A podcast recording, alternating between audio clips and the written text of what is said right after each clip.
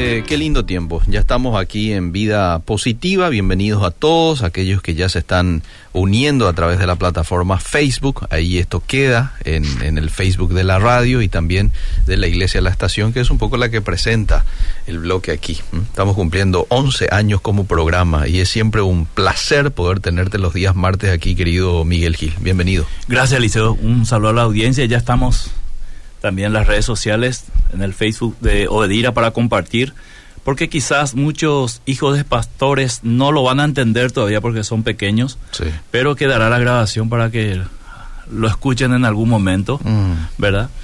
Bueno, es un tema, Eliseo, que compete netamente a la iglesia, Sí.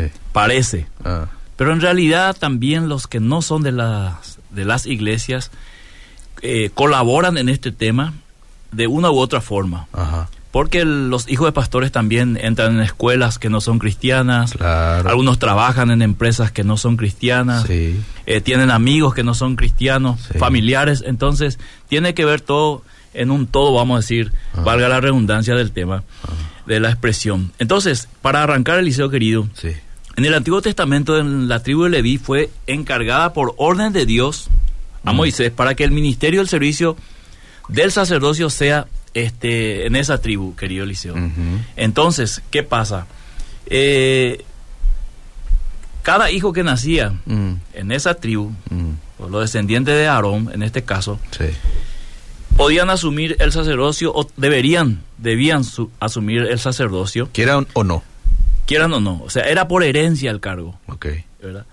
Eh, porque fue elegida por Dios esa tribu, Mm. esa familia, para que siga, siga perdón, el ministerio sacerdotal o pastoral sería hoy. Mm, Eh, se limitó a esa familia mm, en particular. Entonces, esto era algo ideal para aquella época, pero también es algo ideal para muchos pastores dejar el ministerio a, su- a uno de sus hijos, o si es posible a sus hijos. Y muchos lo ven como un compromiso, muchos lo ven como algo que tendría que seguir el modelo del Antiguo Testamento, aunque la Biblia no nos dice que debemos seguir ese modelo porque con Cristo se rompe primero eh, la línea sacerdotal, Mm. pasa de la línea de Leví a la línea de Melquisedec, y segundo el sacerdocio a partir de Cristo ya es universal. Por eso se habla de un sacerdocio universal de los creyentes. Pero, como dije, para muchos pastores lo ideal es dejarle a su hijo o a sus hijos el ministerio y que esto continúe. Mm.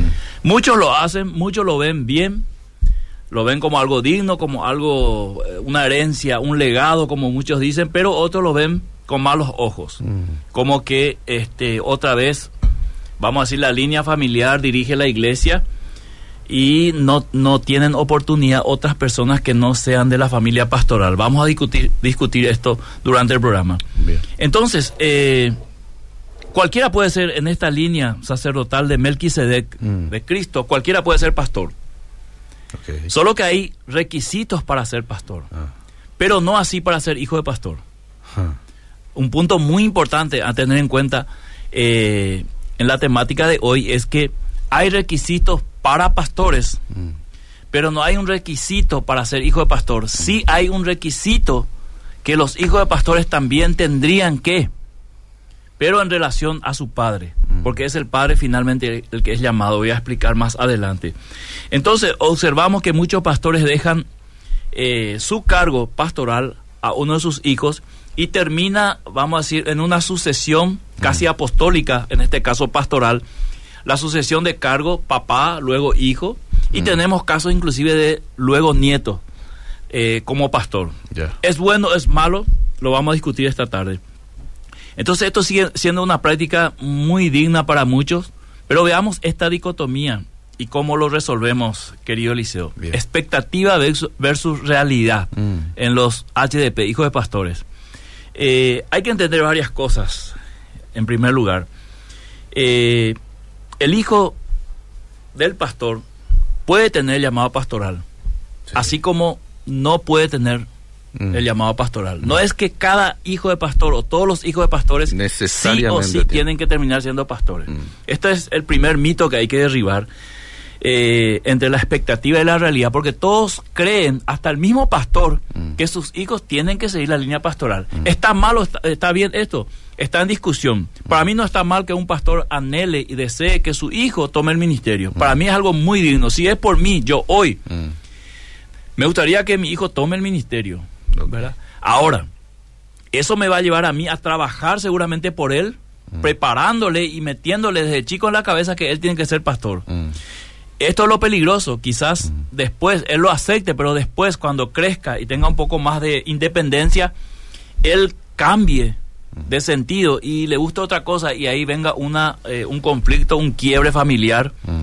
o un quiebre entre padre e hijo. Entonces, eh, hay muchas, muchas ventajas que tienen los hijos de pastores en cuanto al ministerio. Estás más cerca del ministerio, Mm.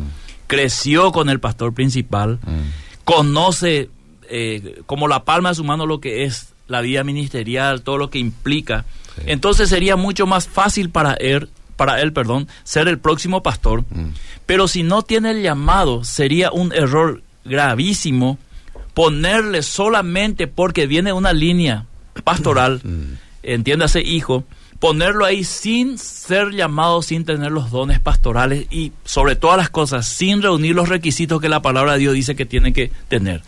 Ahora, lastimosamente suceden de esto y sucede también de lo otro, en que el hijo de pastor reúne las condiciones, reúne las los requisitos, perdón, y tiene los dones característicos para ser pastor y se lo pone en el pastorado y resulta igual o mejor que el padre. Esto también lo vemos en la práctica, querido Eliseo.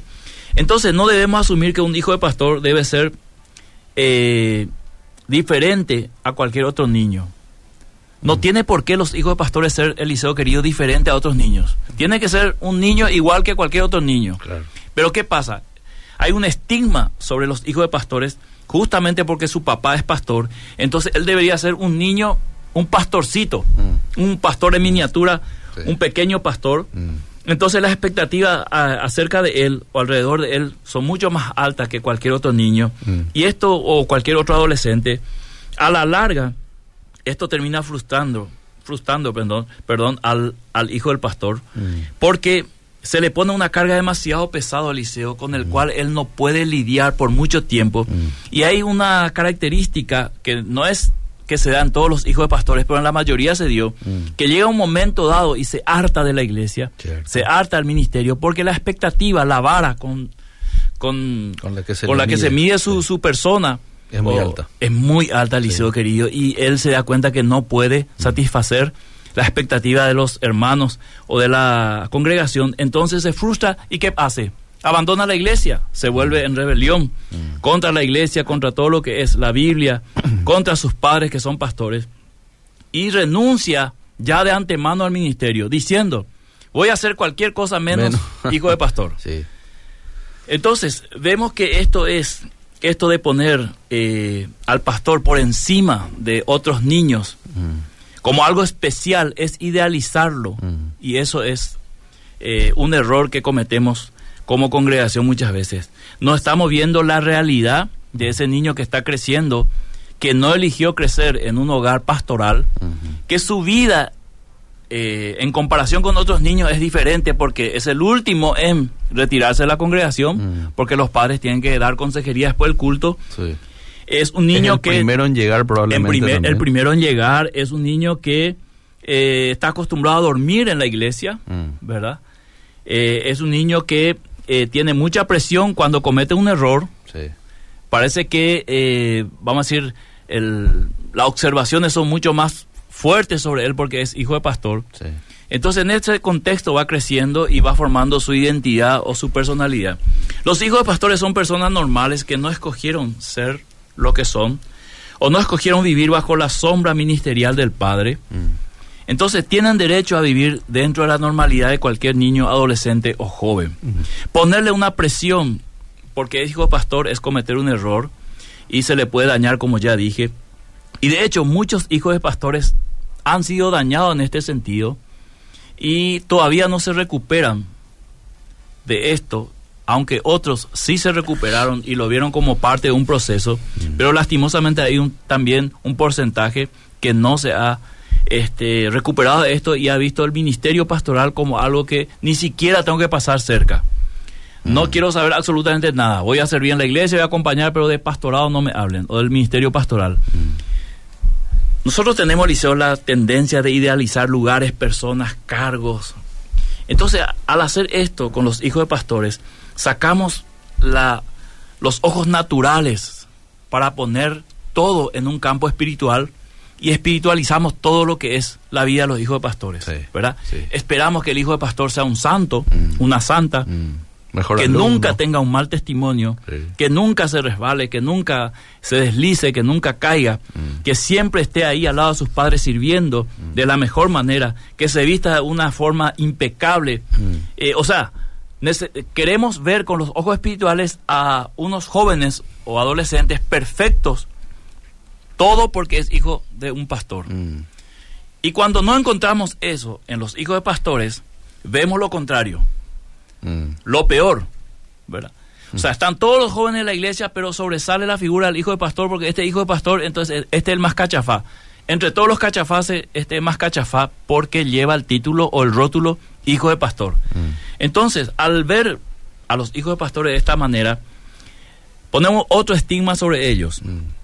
De que deberían ser santos, perfectos, semipastores o pastorcitos, y cuando no lo son, entonces pasan a la otra categoría de los peores. Mm. Los hijos de pastores no necesariamente tienen que volver a ser pastores o ser parte de un ministerio pastoral, aunque ya dijimos que eso es lo ideal. Muchos hijos de pastores necesitan un encuentro personal con Jesús.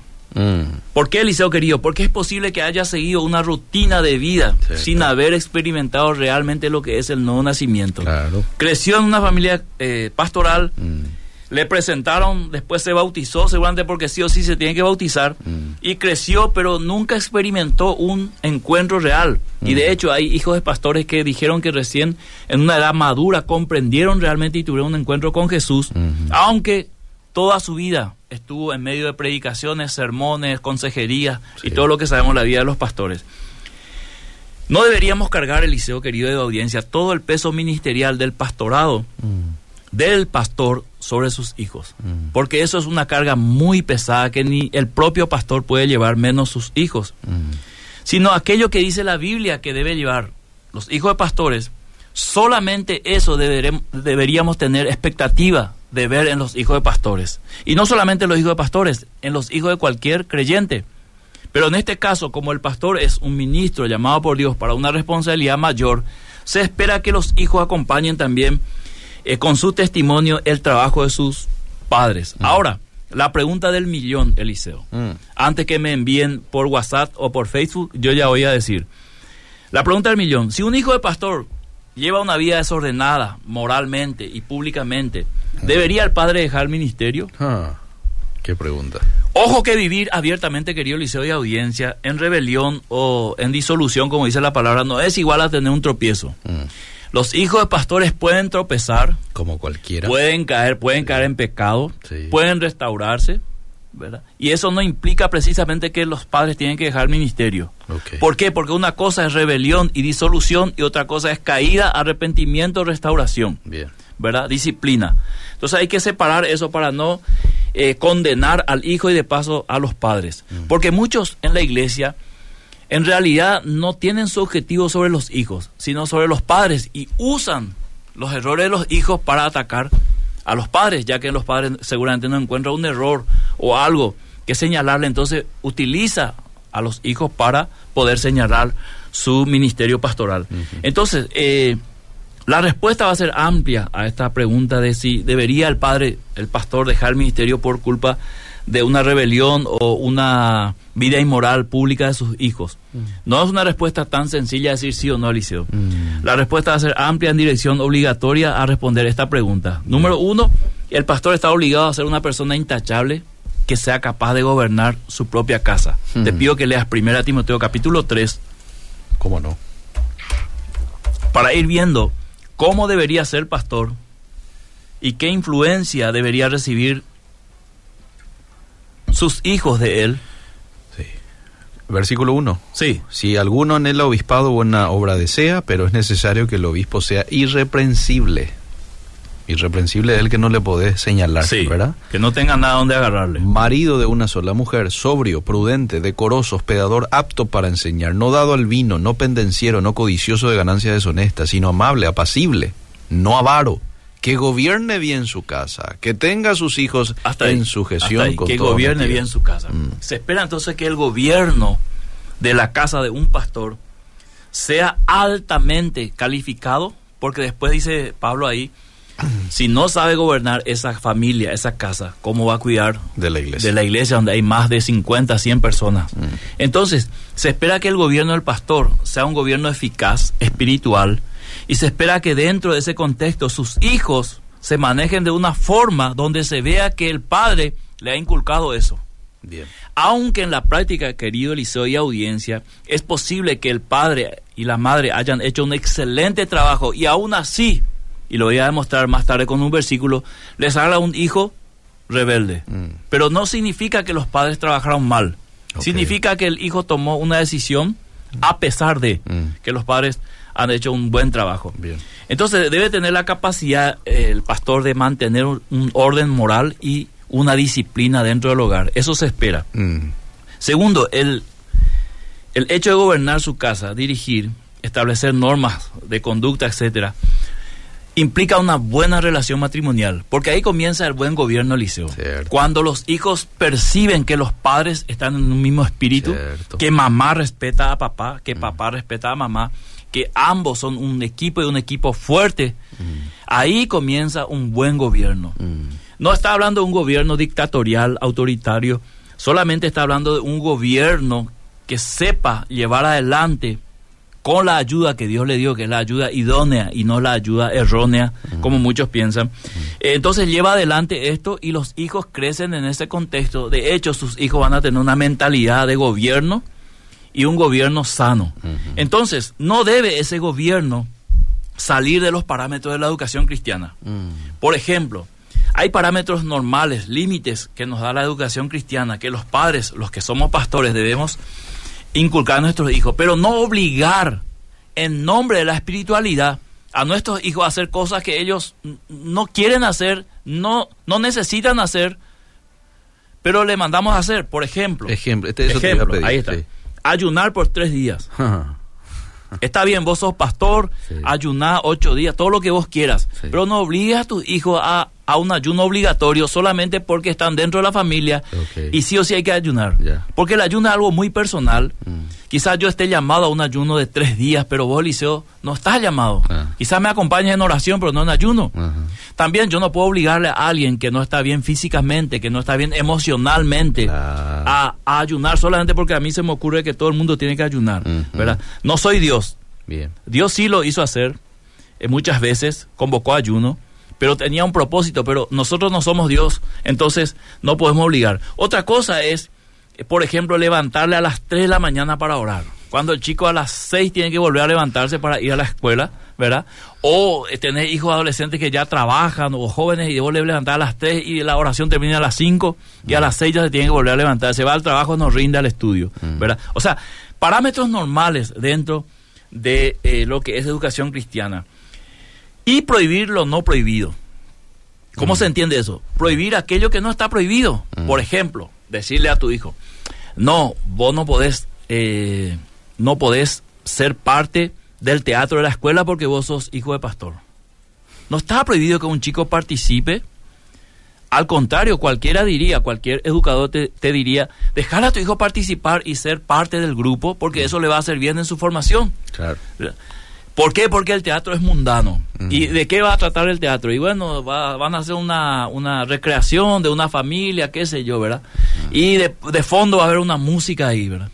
Y vos decís, no, no vas a participar ahí. Yo estoy de acuerdo que no participe cuando los padres crean que algo inmoral se está exhibiendo, pero no prohibir lo no prohibido, ¿verdad? O en muchos casos, de repente quiere ir a una escuela de fútbol y no lo envía porque eh, la pelota es de Satanás, ¿verdad? El fútbol es pecado porque vos mentís, porque amagás a la derecha y te va a la izquierda y le engañás a la gente, ¿verdad? Bueno, tercero, Sí. entonces primero gobernar, después tener en sujeción a sus hijos Eh, la traducción correcta del griego sería tener hijos sujetos a Dios y a la iglesia. Eso es lo que se espera. Entonces los hijos de pastores deberían ser personas sujetos a Dios, sujetos a sus padres y sujetos a la iglesia. Ahora, querido Eliseo, la otra pregunta del millón. ¿Podría un pastor tener un hijo que no es creyente? ¿Por qué digo esto, Eliseo? Porque recién dijimos que hay varios testimonios de hijos de pastores que se convirtieron recién a los 15, 16 años. Quiere decir que todo ese trayecto fue un no convertido, mm. pero estaba en la iglesia. Mm. ¿Por qué? Porque no tenía otra opción. Mm. ¿Dónde vino la discusión con el querido Elías antes de la programación que yo anuncié? En que él me dice la fe de los hijos de los pastores son es una imposición, es impositiva. Eh, porque le obligan a ir a la iglesia, le obligan a bautizarse porque hijo de pastor y se tiene que ir sí o sí, tiene que ser creyente sí o sí. Mm. Entonces la pregunta es, ¿puede un pastor tener hijos no creyentes? Mm. Te pido que leas Tito 1, capítulo 6, y vamos a intentar hacer una hermenéutica sin eh, utilizar el método deductivo y sin ir con dogmas hasta el pasaje. A ver, ¿qué nos quiere decir este pasaje? El que fuere irreprensible marido de una sola mujer y tenga hijos creyentes que no estén acusados de disolución ni de rebeldía. Está hablando de los requisitos de ancianos y obispos. Sí. Y tenga hijos creyentes. Que no estén acusados de disolución ni rebeldía. A tu pregunta, entonces un eh, pastor no puede tener hijos no creyentes.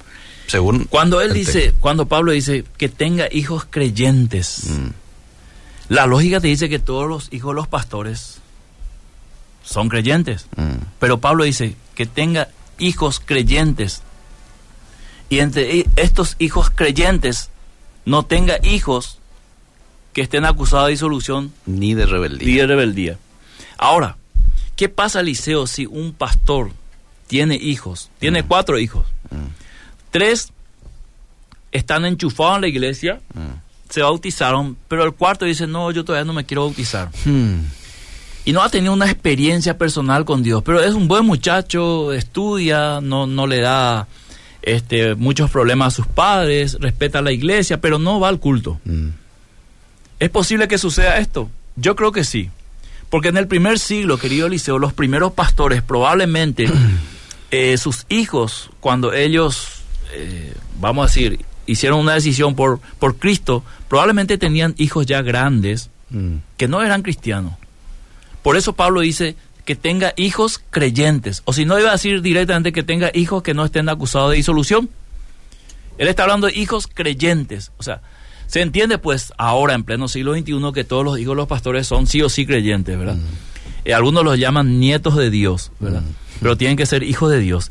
Pero que no sean acusados de rebeldes de personas que han abandonado la fe, de personas que abiertamente niegan a Dios, porque de esta manera sí que eh, los padres no van a poder pastorear en ese sentido, porque es necesario que el obispo sea irreprensible, dice el versículo siguiente, ¿verdad? Sí, sí, sí, Como administrador de Dios. Entonces, cualquiera le puede sacar en cara la vida de su hijo. Ahora, ¿qué pasa, Liceo? Con los hijos de pastores que viven así y ya salieron de la casa. Ese es otro tema. Ese es otro tema. Entonces, una vez que el hijo abandona la casa de los padres, hijo de pastor, y quiere llevar la vida que quiera, ya no, no es responsabilidad de su padre lo que él haga afuera. Mm. Acordate el hijo pródigo. Mm.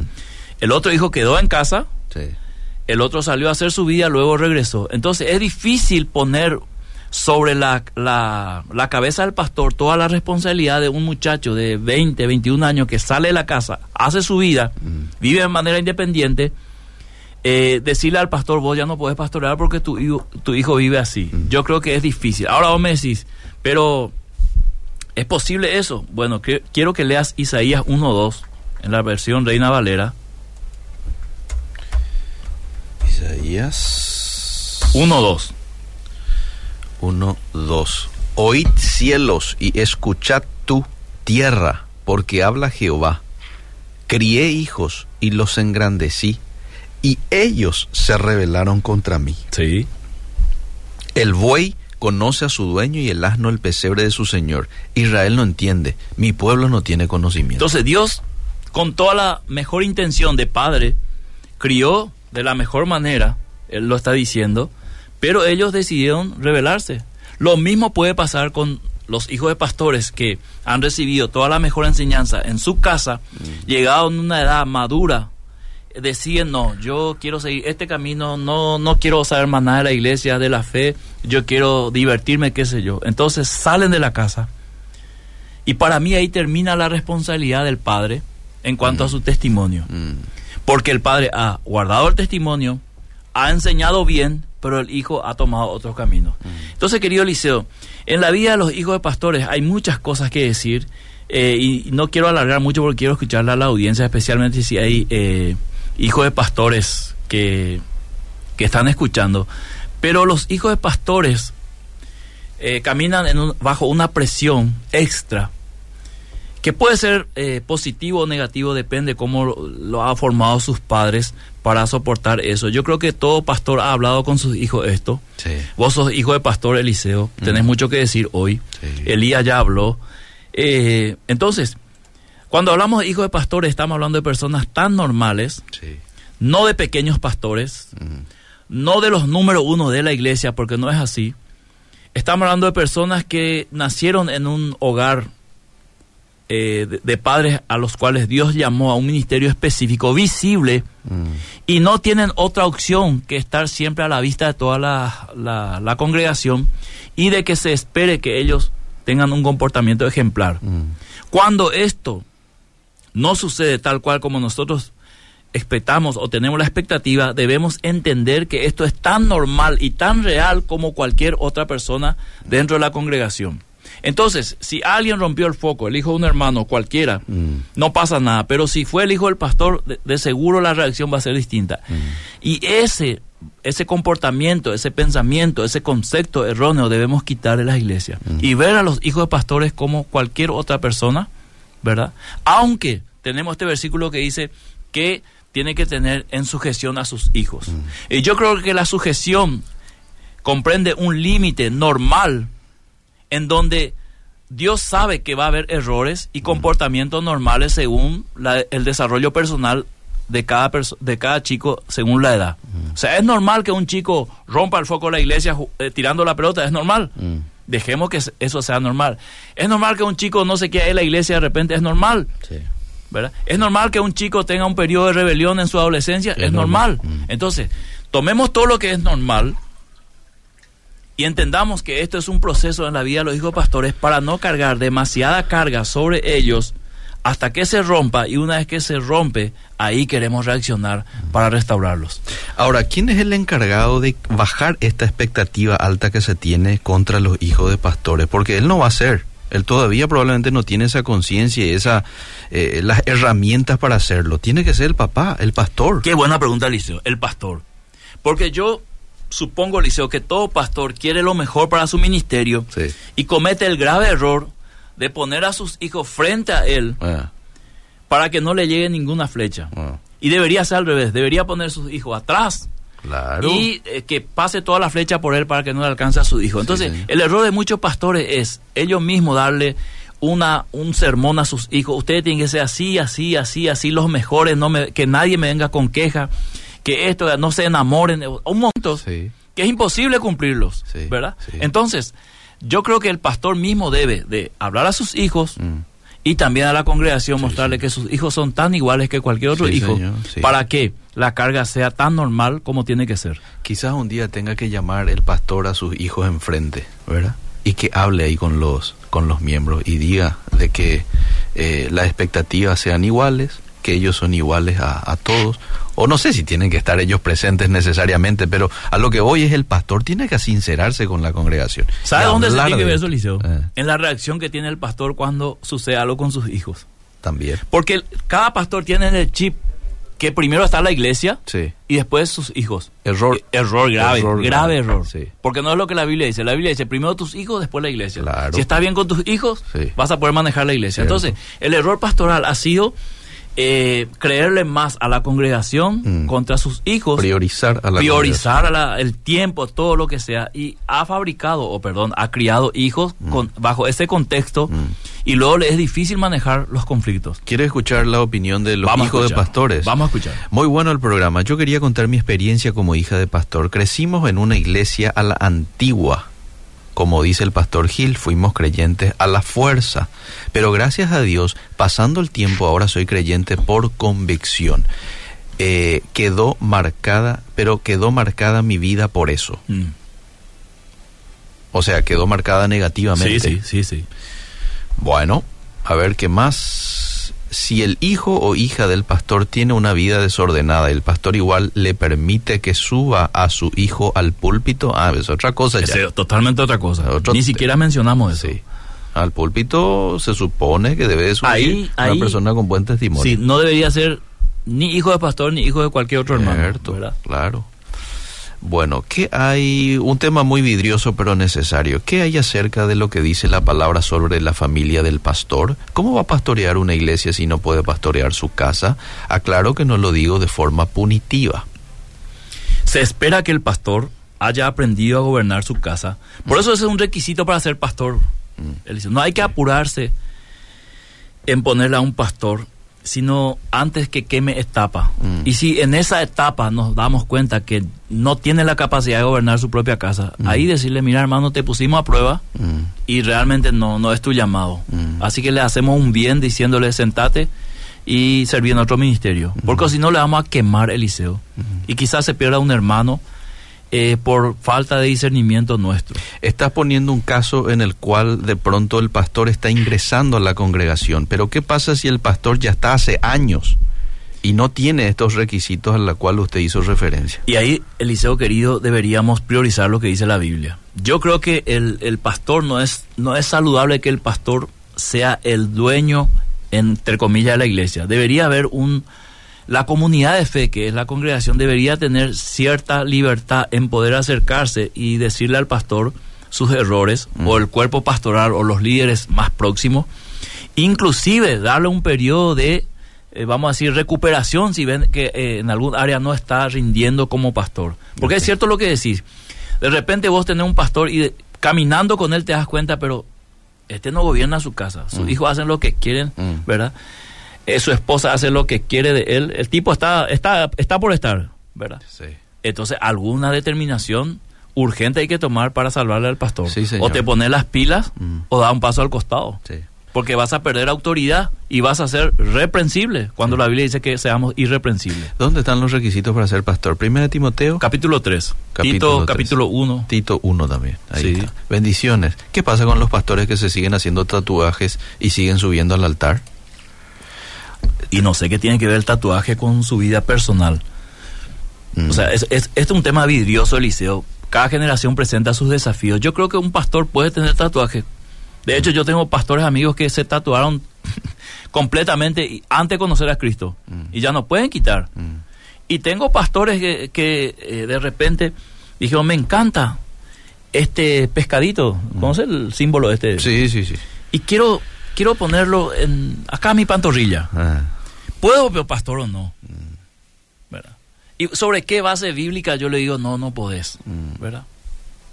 Si, eso, si esa figura en sobre su piel va a hacer que todo, todo lo que él es como persona cambie, entonces algo no está en su lugar, mm, ¿verdad? mm. O que eres un pastor sin tatuaje, pero con una con un deseo carnal terrible, lujurioso en su corazón, pero que no se ve. Hmm.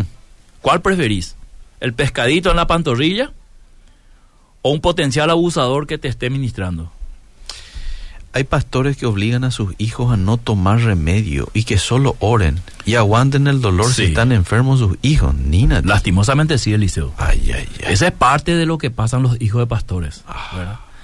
El hecho de que por ser hijo de pastor eh, eh, no debería pasar un proceso normal de, de consulta, de análisis, porque el papá es pastor, entonces debería él orar por él, ¿verdad? Y así como orar por la congregación. Pues yo creo que esos son los graves errores que se cometen dentro del ministerio Mm. al descuidar la familia. Mm. Y si publica sus tatuajes, continúa un poquitito con el tatuaje aquí el oyente, y si publica sus tatuajes, o sea, está bueno hacerse, no. Espera un ratito, Miguel, si es que estás publicando el tatuaje que te hiciste.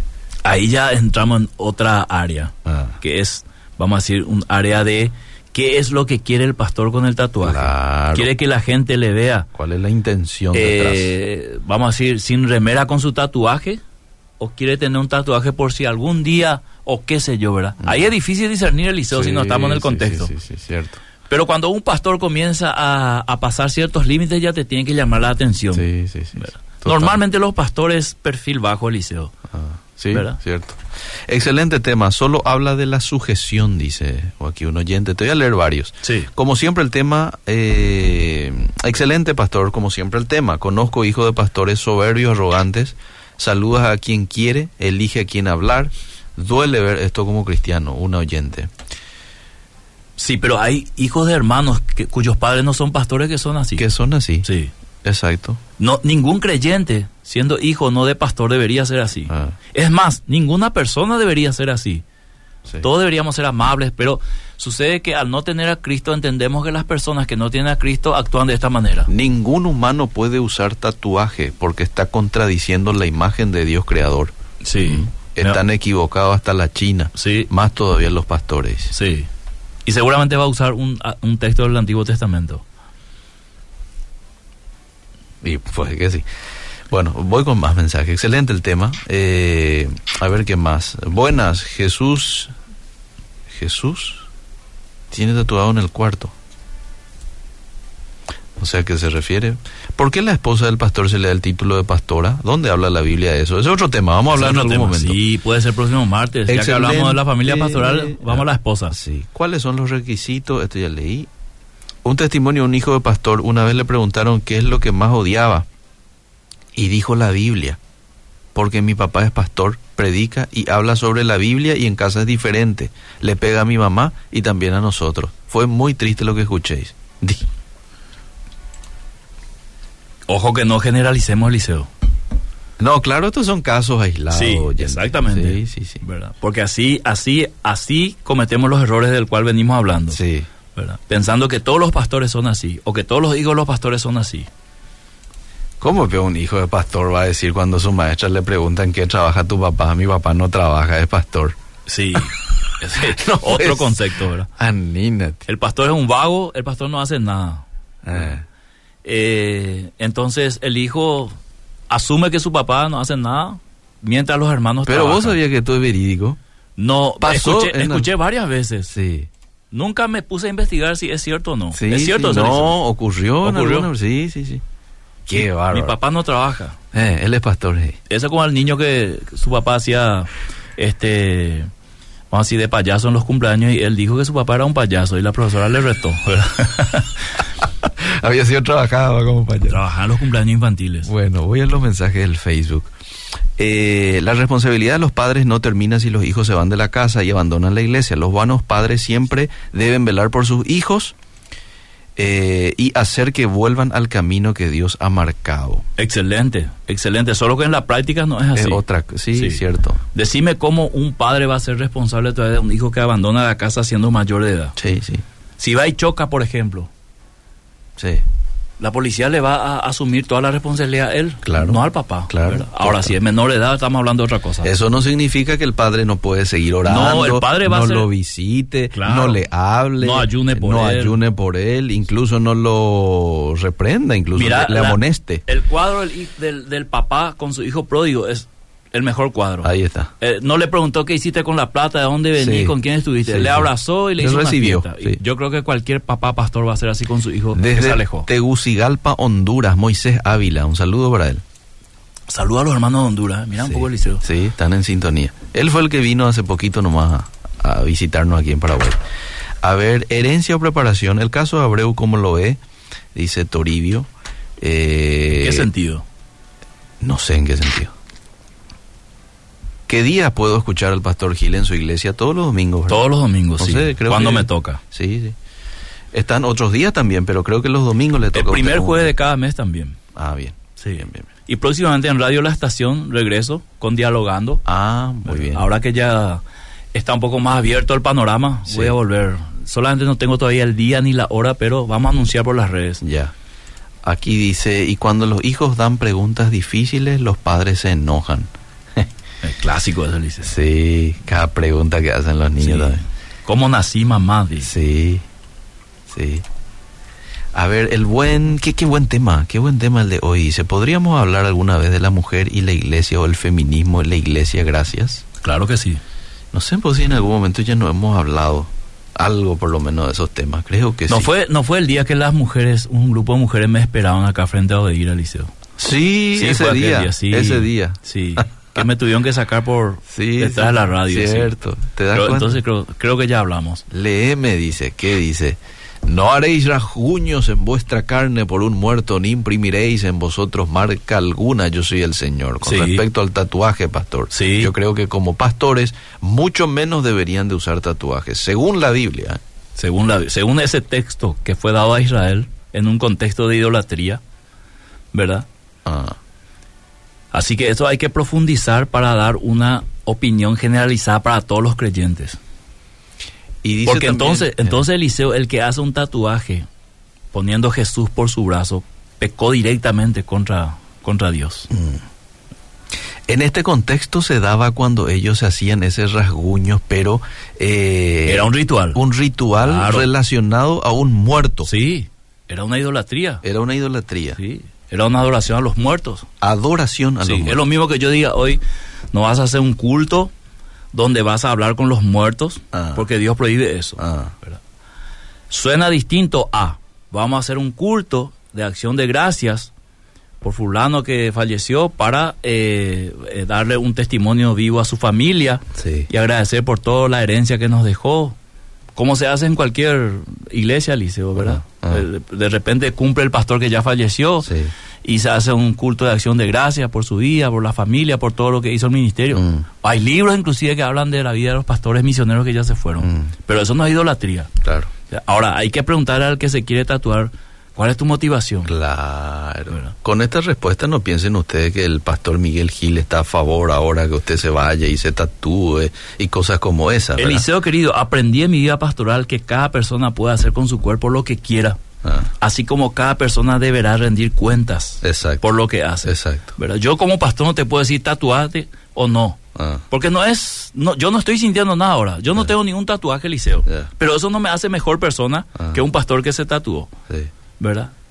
Y si un pastor se llega a tatuar, para mí es su decisión personal. No por eso yo lo voy a dejar como un falso pastor, Mm. ¿verdad? Prefiero un pastor tatuado que un pastor que enseñe herejías. Ahora, ¿te das cuenta cómo a algunos les hace tropezar, verdad? A eso sí. Y si vos ya sabés que les hace tropezar Asumí, a algunos... asumí, Eliseo querido. Sí. Si vos sos pastor Ah, y querés tatuarte, asumí las consecuencias Exacto. que en algunos lugares, no en todos, te van a rechazar por eso. ¿Cierto? Y yo creo que lo habrás pensado para hacerlo. En el momento que te está... eh, no es, es el momento que tenés que pensar, cuando Ah. te está pasando la aguja o la maquinita. Ah. Tenés que pensarlo antes. Sí. De qué va a traer esto al reino de Dios. Ah. Eh, qué, qué, qué beneficio, todos van a ser edificados, no será tropiezo, o sea, muchas cosas hay que pensar. Y Pero tampoco, Eliseo, es un pecado eh, como para ir al infierno una persona que se tatúa. Pero teniendo en cuenta nomás este dato como Sí. premisa, ¿verdad? Esto ya te tiene que eh, hacer evitar, por lo menos en nuestra cultura, hacer un tatuaje. De mi punto de vista. sí, Porque Pero tampoco en, hay que- en algunos sectores no cae bien. Sí. Entonces, evitarlo Pero nomás. Eliseo, tampoco hay que cargar toda la artillería hacia eso. Porque así habrá personas que se quieran hacer un tatuaje y se sentirá que va a ser algo lo más odioso en la vida. Mm, Cuando hay otras personas que hacen cosas mucho más este, pecaminosas que tatuarse. Mm. Y para nosotros pasa desapercibido, o sea, no pasa nada, ¿verdad? Pero hay que no te tatúes. Sí. Yo no estoy de acuerdo con esa filosofía eh, en el pensamiento cristiano. Sí. O sea, tatuarte no. eh. Pero Eh, podés mentir y codiciar. Puedes mentir, y- puedes, ah. puedes robar un poquito de tu trabajo, Bien. puedes vender mercadería por de debajo, pero, pero por favor no te tatúes. Estoy de acuerdo contigo. O sea, eh, no, no es el, pe- el- el pecado peor. Igual si el hijo del pastor se tatúa. Ah, ¿sí? Ahí sí que ya Sí. es Satanás Sí. en persona más o menos. Para Dios no hay pecado chico ni grande, exacto, es lo que estamos diciendo. Hay muchos pastores que no trabajan porque se basan en donde dice la Biblia que el obrero es digno de su salario. Si la obra es grande, el pastor debe cuidar de sus ovejas a tiempo completo, dice. Ahora, Liceo, Eh, el concepto de trabajo hay que entender qué es, ¿verdad? mm, Porque el pastor no hace un trabajo específico, hace varios trabajos y en horarios diversos. Y justamente el trabajo que se le asigna al pastor, por eso se usa la palabra poimen en el Nuevo Testamento, mm, es cuidar del rebaño, enseñando y velando por ello. Ese es un trabajo de mucha responsabilidad, Liceo. Mm. De muchísima responsabilidad. Claro Fíjate sí. vos que un pastor, un hermano se puede tatuar lo que quiera, mm. pero hay del pastor. Mm. Eso implica la, la cosmovisión de que es una persona con mucha responsabilidad y que tiene que tener mucho cuidado de lo que dice, lo que hace, lo que piensa, lo que practica. Sus gustos están totalmente, vamos a decir, limitados por su trabajo. Entonces, cuando alguien dice el pastor no trabaja, está faltando a lo que dice la Biblia. Claro. El que predica que viva este del evangelio dice, ¿verdad? O sea, Mm. que el que se ocupa del ministerio pastoral y quiere vivir de eso y la iglesia conforme le quiere sostener que así sea. Mm. Si no, como dice Pablo, que busque un trabajo, Mm. se autosostenga y de paso también eh, sirva a Dios en el ministerio ¿Tiene pastoral. que ser a tiempo completo el pastorado o podría ser bivocacional? Hay muchos pastores Sí, este bivocacionales. es un tema para hablar Muchísimo, en algún sí. momento. No Sí. sé si nos alcanza el tiempo, pero... Yo te voy a decir una verdad, Liceo. Ah. Los que están a tiempo completo, ah, llega un momento en su vida en que quiere ser bivocacional. ¿En serio? Porque está cansado de que la gente le señale que vive de balde, de la plata de los hermanos, los diezmos, la ofrenda. Ah, El que es vivocacional En no, no ve la hora que en algún momento deje su trabajo para involucrarse completamente, porque ve que le falta tiempo ah, y oportunidades. ah, Entonces es una cuestión de perspectiva. bien. Bueno, eh, te leo este último mensaje y nos vamos, ¿verdad? Dale. Muy bueno el programa. No se lee todo el contexto, Levítico 19, 28, pero lean el versículo 27 que habla de no rasurar la barba. Así que muchos no se tatúan, pero se rasuran. Y no quería si llegar a vamos eso, por esa regla, entonces estamos mal. Saludo al pastor Gil. Este es el licenciado Ezequiel Aquino. Ezequiel, gracias querido. Gracias por tu aporte. Cierto, buen punto. No, y si vamos a, por eso dije de- anticipadamente que va a sacar enseguida un texto del Antiguo Testamento Sí. y un, un texto sacado de su contexto es un pretexto, lo que no quería decir, ¿verdad? Ah. Y ahí entonces iríamos a las túnicas Sí. y todo, ya entraríamos en un campo de Sí. que no es nuestro tema, ¿verdad? Entonces obedece el 28, pero obedece el 27 también. Obedecer todo. Según el pasaje. Obedecer todo lo que hay que obedecer Sí, y señor. desechar todo lo que ya se ha desechado. Sí, sí, sí, totalmente. Bueno, nos vamos. Nos vamos. Entonces el martes es un desafío. Hablar a la esposa de los pastores. Dale. Pero ahí yo tengo un problema. ¿Qué es el tengo problema? que pedir permiso a mi esposa si puedo hablar. Anímate. Yo creo, conociéndole a tu esposa te va a dar permiso. Así que vamos a hablar. La esposa del pastor el próximo martes. Hasta el próximo martes. Seguimos.